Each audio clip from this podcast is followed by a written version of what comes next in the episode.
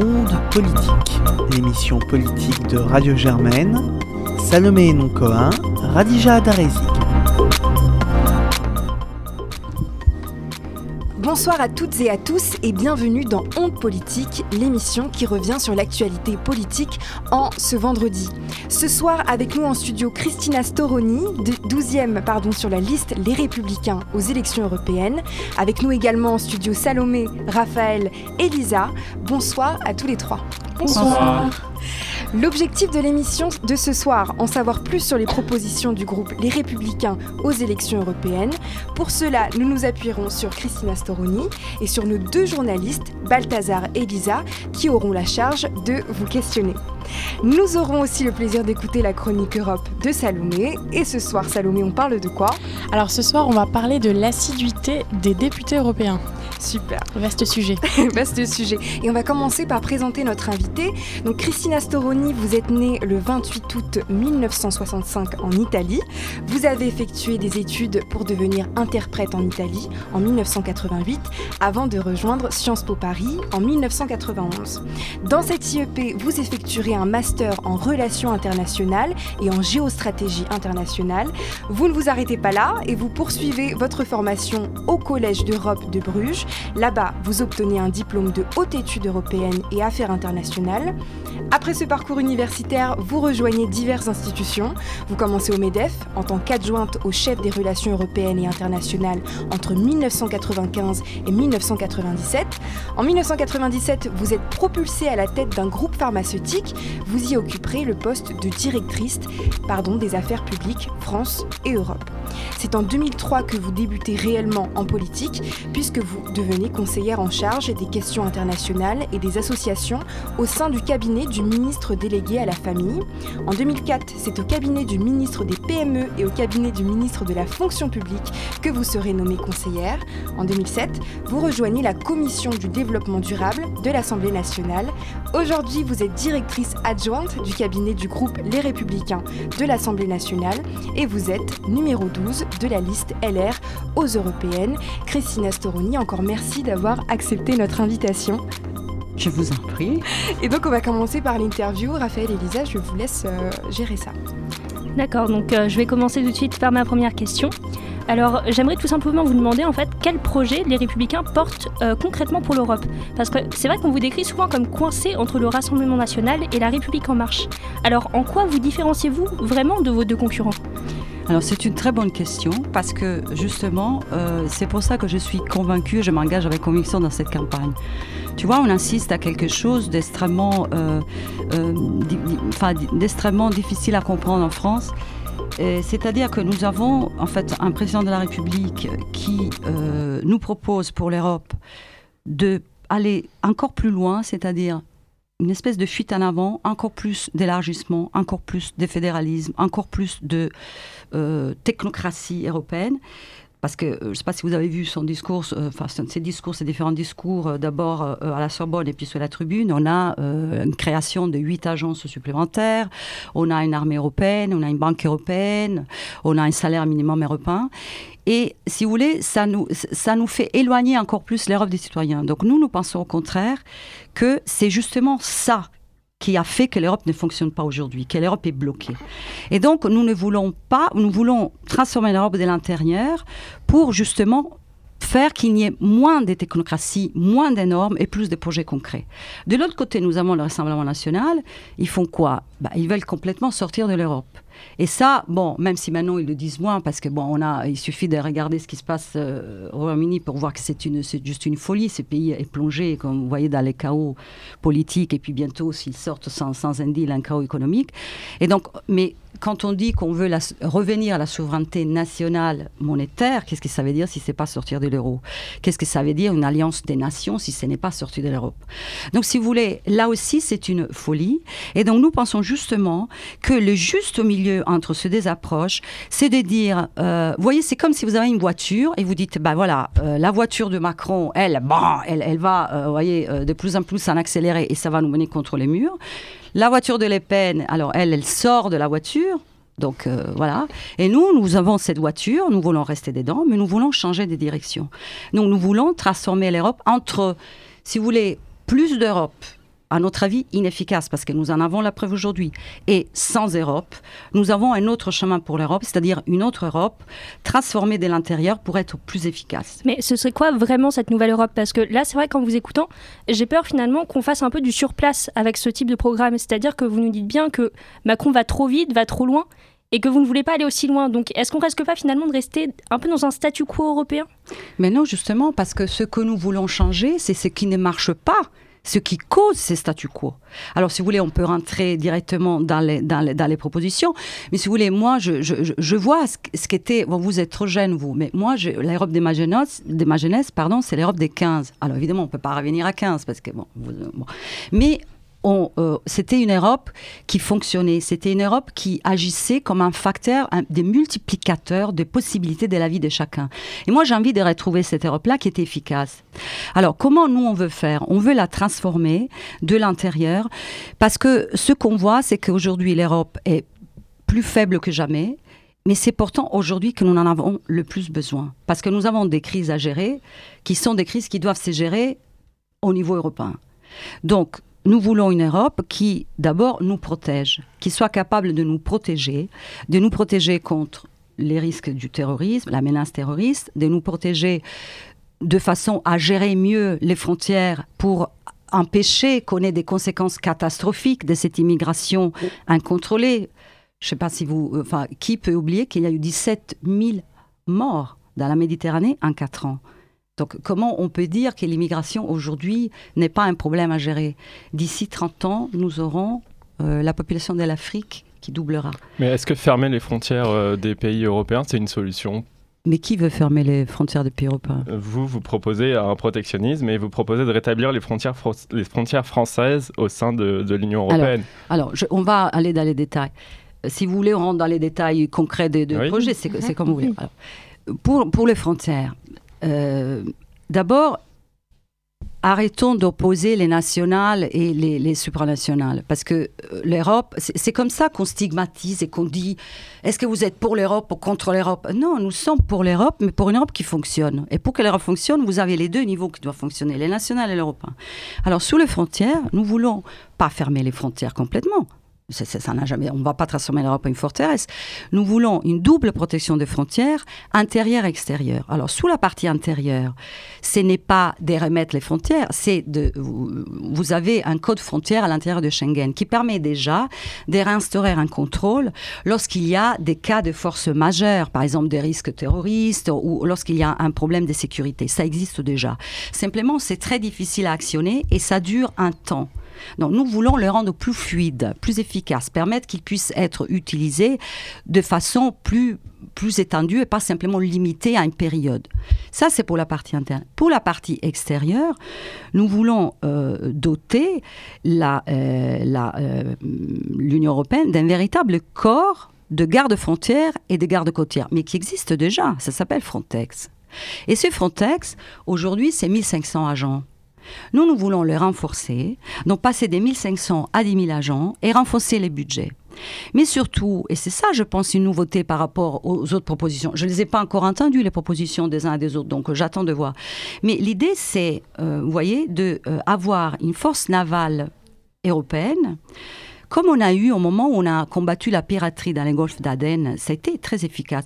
Cette force navale européenne qui puisse euh, lutter contre euh, les passeurs, mais aller jusqu'aux eaux territoriales. Parce qu'aujourd'hui, ce qui se passe, c'est qu'on ne peut pas rentrer. Et donc, qu'est-ce qu'on peut faire si ce n'est pas euh, ramasser ces gens, pauvres noyés, qui sont dans la Méditerranée? On ne va pas les laisser mourir. Mais le problème, c'est que comme ça, on entretient les trafics de passeurs, cet ignoble trafic d'êtres humains. Donc, l'idée, c'est de pouvoir aller jusqu'au port, jusqu'aux eaux territoriales, pour empêcher qu'ils partent.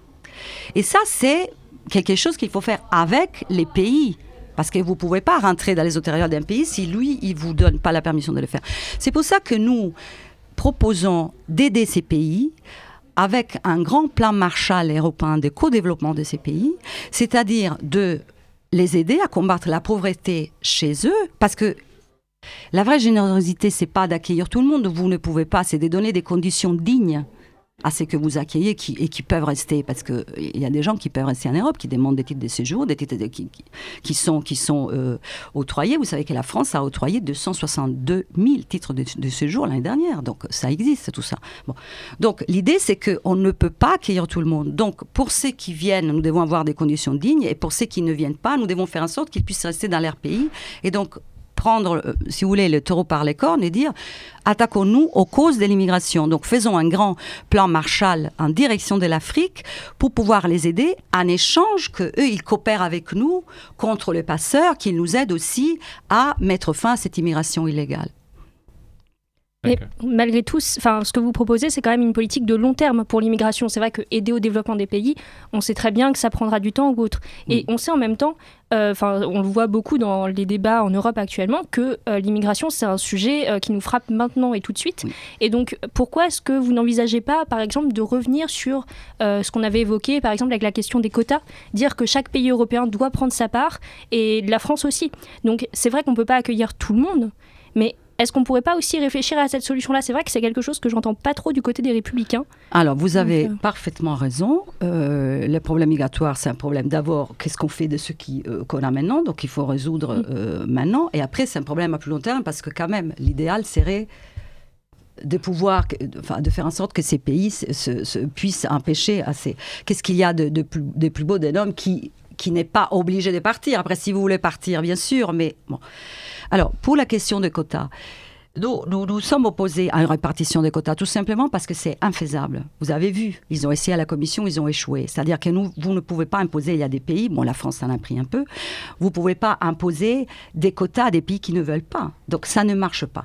Alors, pour cela, nous disons qu'effectivement, les États doivent prendre les responsabilités et accueillir des quotas. Nous n'avons jamais dit que nous ne voulons pas prendre des quotas. Simplement, ces quotas, pour nous, doivent être définis par les parlements.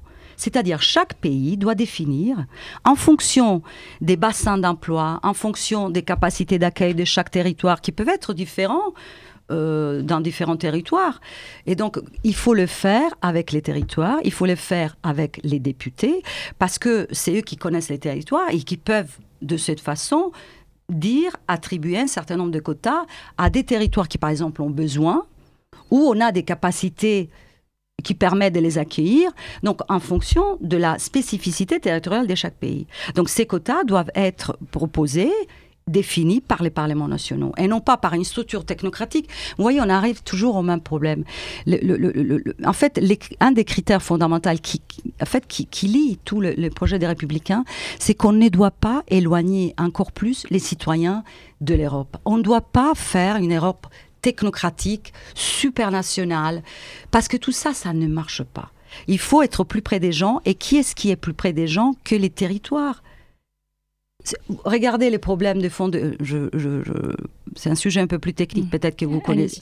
Le, fonds de, le, fonds de cohésion, euh, tous les fonds structurels européens, on a maintenant un fonds qui s'appelle le fonds LIDER et qui permet, je crois c'est 600 millions d'euros, et qui permet de, pour le développement des territoires ruraux. Eh bien, ces fonds, ils sont aujourd'hui non utilisés par la France. Nous en sommes à même pas 4% de ce fonds, parce que ces fonds sont versés de l'Union européenne à l'État français. L'État français a eu un problème à Bercy, euh, apparemment un bug informatique, je ne sais pas quoi. Ces fonds n'ont pas été versés aux régions et du coup nous sommes obligés, si nous ne les utilisons pas, nous sommes obligés de les reverser à l'Europe. Mais quel gâchis Mais quel gâchis Donc plus on met des strates et moins ça fonctionne. Très bien, donc on, voit que le, sujet de l'immigration passionne, mais euh, je crois qu'il y a d'autres questions hein, pour les Européennes, il y a d'autres bah, questions. Bah, J'espère, parce qu'il ne faut pas parler que des choses... Euh, il, faut que, voilà, il faut que parler aussi des choses qui redonnent un peu l'espoir du côté positif.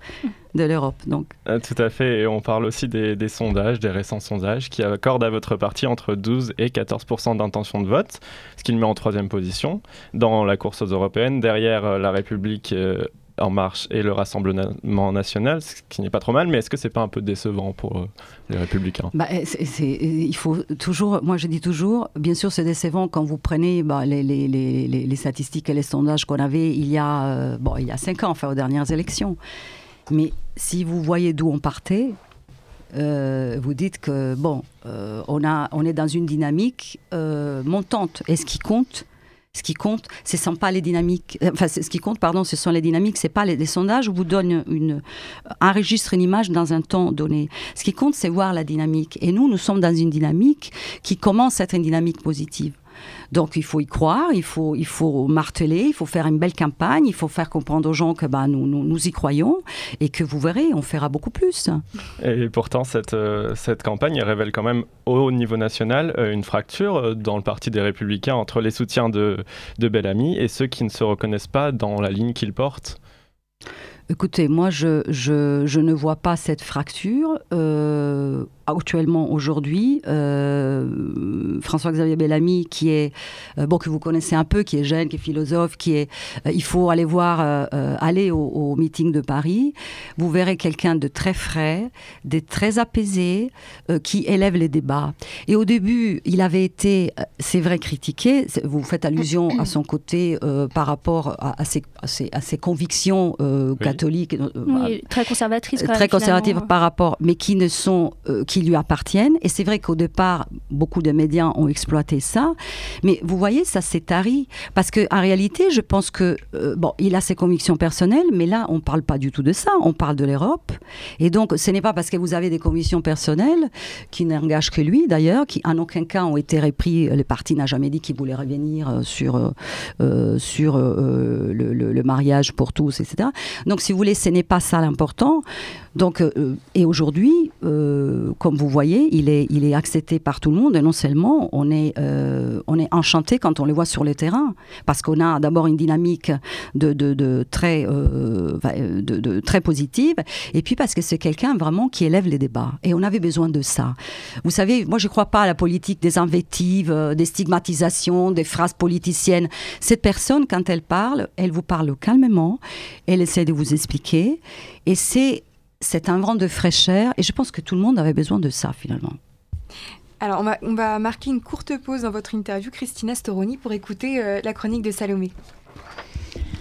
Alors le Parlement européen est pour, certains, pour un certain nombre d'élus français un Parlement placard, une façon de s'assurer un avenir tranquillement sans être sous le feu des projecteurs. Et la France fait partie des États membres avec le plus haut taux de démission pendant un mandat. Ainsi, quand l'eurodéputé obtient un poste national, maire, sénateur, député ou tout autre poste qu'il juge plus valorisant, il quitte le Parlement européen. Depuis 2014, sur les 74 députés français, 8 ont quitté leurs fonctions. Parmi eux, Marine Le Pen et son compagnon Louis Alliot, tous deux ayant été élus à l'Assemblée nationale en 2017, tout comme Jean-Luc Mélenchon. Il y a également Marielle, euh, Marielle de Sarnez, proche de François Bayrou, qui avait été nommée ministre chargée des Affaires européennes dans le premier gouvernement d'Édouard Philippe. Dans votre famille politique, Christina Soroni, seule une députée européenne a démissionné chez les Républicains, d'après ce que j'ai trouvé en tout cas. Constance Le Grip, elle était aussi, elle a également été élue à l'Assemblée nationale en 2017. Mais en écrivant cette chronique, je me suis aperçue de quelque chose d'assez étonnant. Parce qu'en fait, parmi les personnes que je viens de citer, deux étaient candidats à la présidentielle en 2017, Jean-Luc Mélenchon et Marine Le Pen. Or, ils ont tous les deux démissionné en juin 2017, soit lors du début de leur mandat de député français. Ils étaient donc toujours députés européens pendant leur campagne. De quoi assurer une assiduité exemplaire. Alors certes, ils n'étaient pas seuls dans leur groupe politique, les autres travaillaient pour eux, un peu pour ainsi dire, et Le Pen et Mélenchon n'étaient surtout pas les seuls candidats à la présidentielle à être députés européens au moment de la campagne de 2017. Il y avait aussi Yannick Jadot, qui est d'ailleurs toujours élu à Bruxelles, et qui a mené la campagne aux côtés de Benoît Hamon. Vincent Payon aussi est dans cette situation. Pourtant, il a participé aux primaires de la gauche lors de la présidentielle.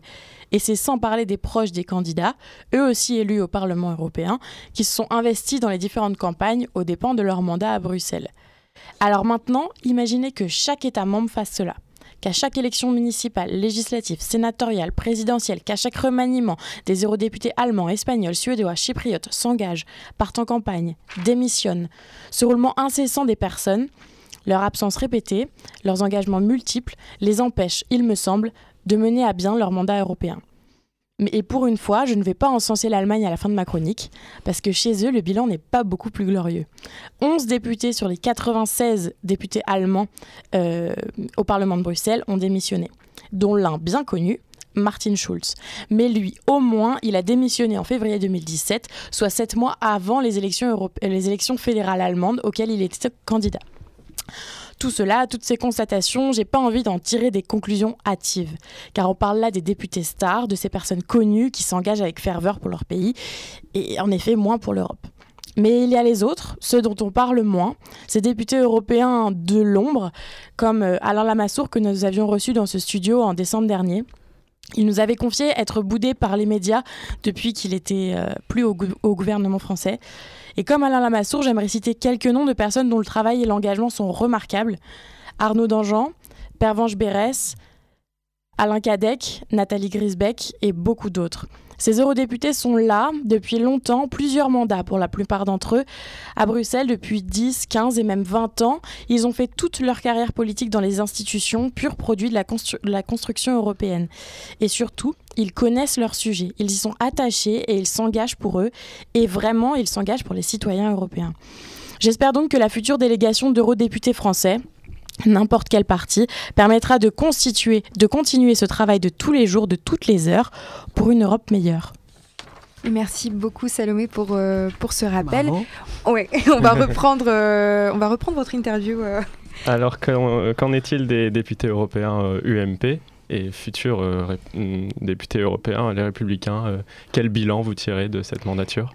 Alors, les, les, vous parlez des sortants ou vous Oui, voulez qu'on parle de la, de la liste Des dans laquelle il y a, 16, il y a, je il y a- crois. ouais, dans laquelle il y a euh, quelques sortants.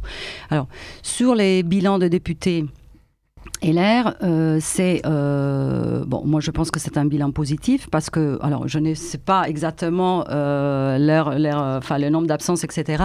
Mais ce que je peux remarquer, c'est que sur les votes importants du Parlement européen, ils ont toujours été là, et surtout sur des votes qui sont des votes qui euh, protègent, qui vont dans l'essence un peu de renforcer la protection et des entreprises, parce qu'on n'en a pas parlé, mais c'est fondamental aussi. On a parlé des frontières, mais euh, pour protéger les entreprises. Et vous voyez, il y a euh, euh, euh, par exemple, quand on a voté les PNR, vous connaissez les PNR, les Passenger Name Record, c'est bon, je ne vais pas rentrer dans les détails, mais voilà, ça c'est pour renforcer la capacité de lutter contre le terrorisme. Nos députés étaient présents, ce qui n'est pas du tout le cas des députés de, Marine Le Pen et de Nicolas Dupont-Aignan, qui même lorsqu'il s'agissait de renforcer des, points, disons que lorsqu'il s'agissait d'avoir des, des- avancées positives pour l'Europe, ils, ne le votaient pas parce que tout simplement ils votent contre tout. Il y a aussi euh, un autre vote qui est très important à chaque fois qu'il il s'est agi de protéger la PAC. Vous avez parlé des députés engagés, euh, vous n'avez pas cité Michel Dantin par exemple. Michel Dantin, euh, euh, Angélique Delahaye ont vraiment défendu euh, et, sont devenus des techniciens vraiment de, la PAC. Et nous avons, et c'est encore une des priorités fondamentales pour nous, de défendre le, le budget de la PAC, donc de nous opposer à la baisse du budget de la PAC qui est proposée par la Commission. Un autre sujet très important, lorsqu'on a voulu renforcer Fortex, ils étaient là. Une autre chose par rapport à la Chine, on n'en a pas parlé, mais c'est fondamental. Euh, Aujourd'hui, on assiste à un nouvel impérialisme chinois. Euh, bon, vous, vous êtes jeune, vous verrez, si on se bouge pas un peu, bah, l'Europe va perdre énormément de parts de marché. On va se retrouver toujours derrière la Chine. Et là, par exemple, c'est euh, Frank Proust, que vous n'avez pas cité, mais qui également, euh, qui lui, répare aussi avec nous, qui est le, président de la délégation des Républicains au sein, du PPE, qui a, voté, qui a fait voter un mécanisme de contrôle des financements étrangers sur les domaines stratégiques euh, en, Europe, justement pour défendre non, le, foncier agricole, l'énergie, enfin les domaines stratégiques contre les investissements chinois. Tout ça pour vous dire, je pourrais vous citer, tout ça pour vous dire que, d'une façon générale, les députés, les républicains siègent avec les PPE. Les PPE, c'est les groupes majoritaires, les plus importants, et il restera majoritaire, même pendant ces élections-là. Ça veut dire que nous, ce que le projet là, dont je vous parle des républicains, c'est un projet que nous avons fait en commun avec eux. C'est-à-dire que je ne vous dis pas là, on vous propose ça. Je vous dis, quand nous serons au Parlement européen, nous ferons ça, parce que nous l'avons fait avec eux. Or, les députés, par exemple, de M. Macron, ils vont siéger où? Alors, apparemment, ils iraient siéger avec les libéraux. Alors, les libéraux, je vais vous dire, pour quelqu'un qui veut défendre des intérêts français, des agriculteurs et des industries, les libéraux, ce sont ceux qui, sont, qui font de libéralisme économique l'alpha et l'oméga de la politique commerciale européenne. C'est-à-dire qu'ils sont contre la PAC, contre, les, contre la, la, la euh, si vous voulez, mettre un peu des règles de la réciprocité de la politique commerciale vis-à-vis de la Chine. Donc, comment? Et surtout, ils sont pas nombreux. Donc, ces députés-là, ils sont inutiles. Et quant aux députés euh, de Marine Le Pen et de Nicolas Dupont-Aignan, je vous dis, ils votent juste contre tout. Donc, moi, je ne sais pas, mais euh, on a quand même, le Parlement européen fonctionne d'une façon où les groupes politiques ont énormément d'importance et nous sommes dans les groupes les plus, les plus, les plus, qui sera les plus nombreux, donc nous pourrons peser. D'accord.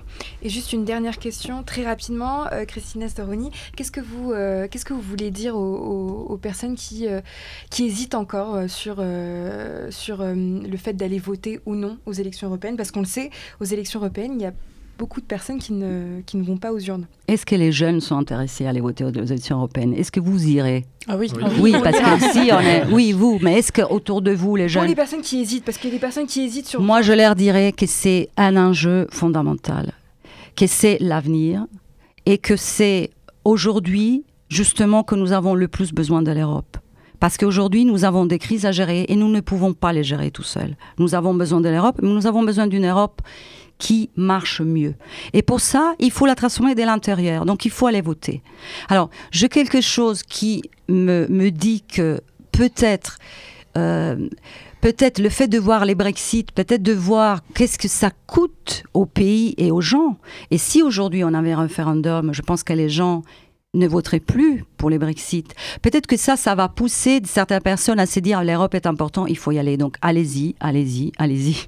Merci beaucoup Christine Storoni. On va terminer euh, euh, sur ce conseil. Euh, merci à Lisa, merci à Salomé, Salomé pardon, et merci à Raphaël d'avoir préparé l'émission avec moi. Et on se retrouve vendredi prochain pour une nouvelle émission.